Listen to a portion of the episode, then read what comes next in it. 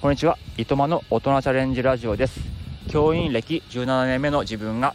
できるできないよりやるかやらないかとりあえずやるを信念に日々の挑戦学び遊びについてお話ししていきます、えー、少し冒頭を変えてみました、えー、これはですね、えー、今日のバーニング大家さんの発信でですね、え発信の時に気をつけてることということで初めてこの番組をというか自分のねチャンネルをえ聞いてくれた人がねまあ、この発信者が何者なのかが、えー、分かるように気をつけて話してるっていうことを、え、おっしゃってました。確かにこうずっと発信してるともうねあのー、みんな分かってんだろみたいな風につい思ってしまうんですけども当然ね自分のことなんてまだまだ誰も、えー、分からないわけで偶然ねこの放送を、え、聞いてくださった人がですねあの僕のことを、え何も分からなかったらえー、チャレンジとか言ってるけど結局こいつ誰やねんっていう風に、えー、なってしまうと思うんですよねだから、えー、あこの人は学校の教員やってるんだなっていうことを、えーね、分かってもらえれば、え少しは放送内容もねよりスッとね入ってくる人もいるのかなってことでこのような冒頭にしてみました。えー、ってことで今日はですねランナーおすすめのスマートウォッチという話をしたいと思います。えー、僕はですねハーフマラソンに、えー、今度の11月に挑戦しようとしていますで8月から、えー、練習してるんですけども、まあ、これまでは10キロのマラソンの出場経験しかありませんで10キロをま50分台で、え完走しているというようなレベルのランナーでで今年ハーフマラソンに挑戦するために、え練習しているんですけども、えー、まあねタイムを測るということで、まあ、時計をねえー、つけてるわけですけども、まあ、これまではあのベビー G をつけてました。まあ、別にねベビー G でもいいと思うんですけどもちょっとねあのー、ま、スマホと連動とかそういうデータを貯めておくとかそういう点においてスマートウォッチがいいかなってことで購入したんですねでやっぱり一番のねおすすめは Apple Watch のセルラータイプですねあのスマホとは別に月額料金を払って、えー、スマホがなくても、えー、通話ができるとかいろいろ通信ができるみたいなそういう機能がある Apple Watch が正直一番いいかなって思います。えなんでかっていうとスマホを持つ必要がないからです。え走る時もちろん財布なんか持ちませんよね。あの、うん、ジャラジャラするし。でもやっぱりスマホって持っ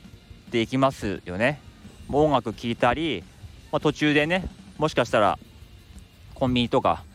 水とか買うためにね寄るかもしれませんよね。ということでスマホは、えー、持っていくと思うんですけどもやっぱあれ邪魔ですよね。えー、僕は、えー、腕にはめるバンドを買ってですねそれに入れて走っているんですけどやっぱりね、え汗かくとずり落ちてくるし、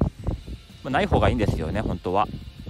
だからそのセルラータイプのスマート、えーと、アップルウォッチがあればそれ1個と、まあ、イヤホンっ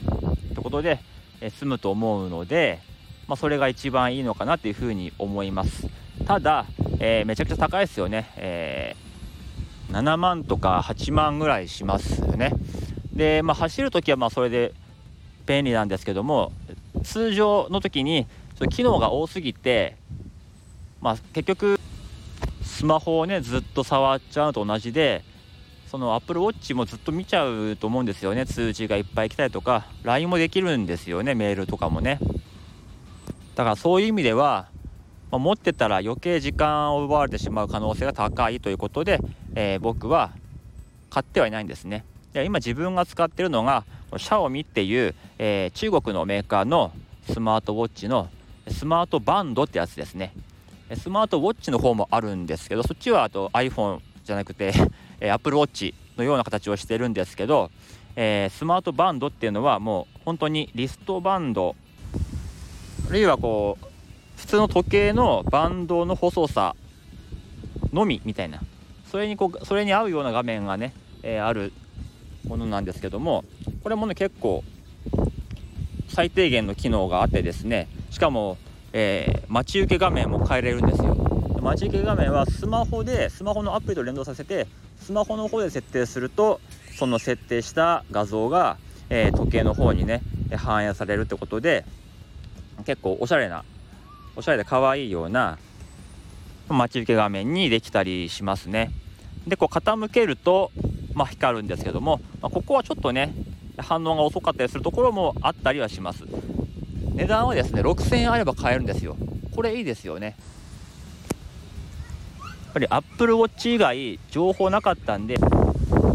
あ、失敗する可能性が高いなと。ただこう6000円ぐらいだったら最悪、えー、機能がねしょぼくて失敗しても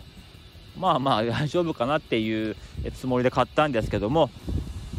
まあ、1ヶ月使ってみてこれすごくいいですね。で僕あの寝るときは外してるんで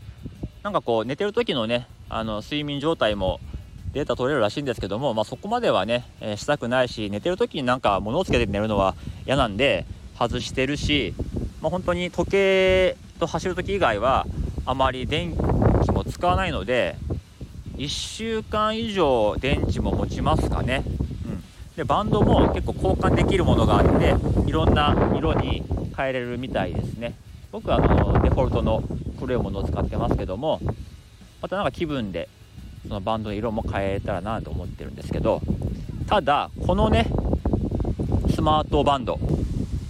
まあ一つね、まあ、不具合とまでは言わないですけどもマジかって部分があってそれはですねえー、距離が正確じゃなかったですね。あの自分の職場から家まで10キロなんですよ。これはもう10キロなんですよ。で、もう走ってきてるんですけども、いつもね、7.5キロとかなんですよね、その走った距離が。どこかの部分でこう、やっぱり GPS がうまく作動してないエリアがあるみたいで、その1キロあたりのまあ、走る時間ですかこれがこれ正確じゃなかったことが最近分かってですねあの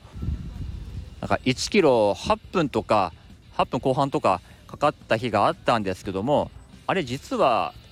1キロ8分とかかかってないんじゃないかっていうそういう疑惑があったりします。でもね今日はとりあえずね10キロの道のりをですね、えー1時間3分で完走しました。ということは、えー、1キロ6分ぐらいの計算になりますね。6分台、うん、だから一番遅かった、えー、1キロ8分とか出してた時よりは、えー、だいぶ改善されてきたかなって感じですごい嬉しいです。達成感があります、まあ、天気の影響もあるかもしれないですね。炎天下で走るのと夕方ね涼しくなって結構今日は風もあったので、まあ、そういうのもかなり影響してるかなって。すごくね走りやすい日でした。ただこう天気にかかわらず、まあ、このペースで、え、走らなければいけないですよね、えー、あと2ヶ月あります、うん、なんとかね5分台まで持っていけるように頑張っていこうかなっていう感じですね。はいちょっと今日はね達成感のあるランだったかなっていうふうに思いました。はい、ということでですね、えー、今日はおすすめのスマートウォッチと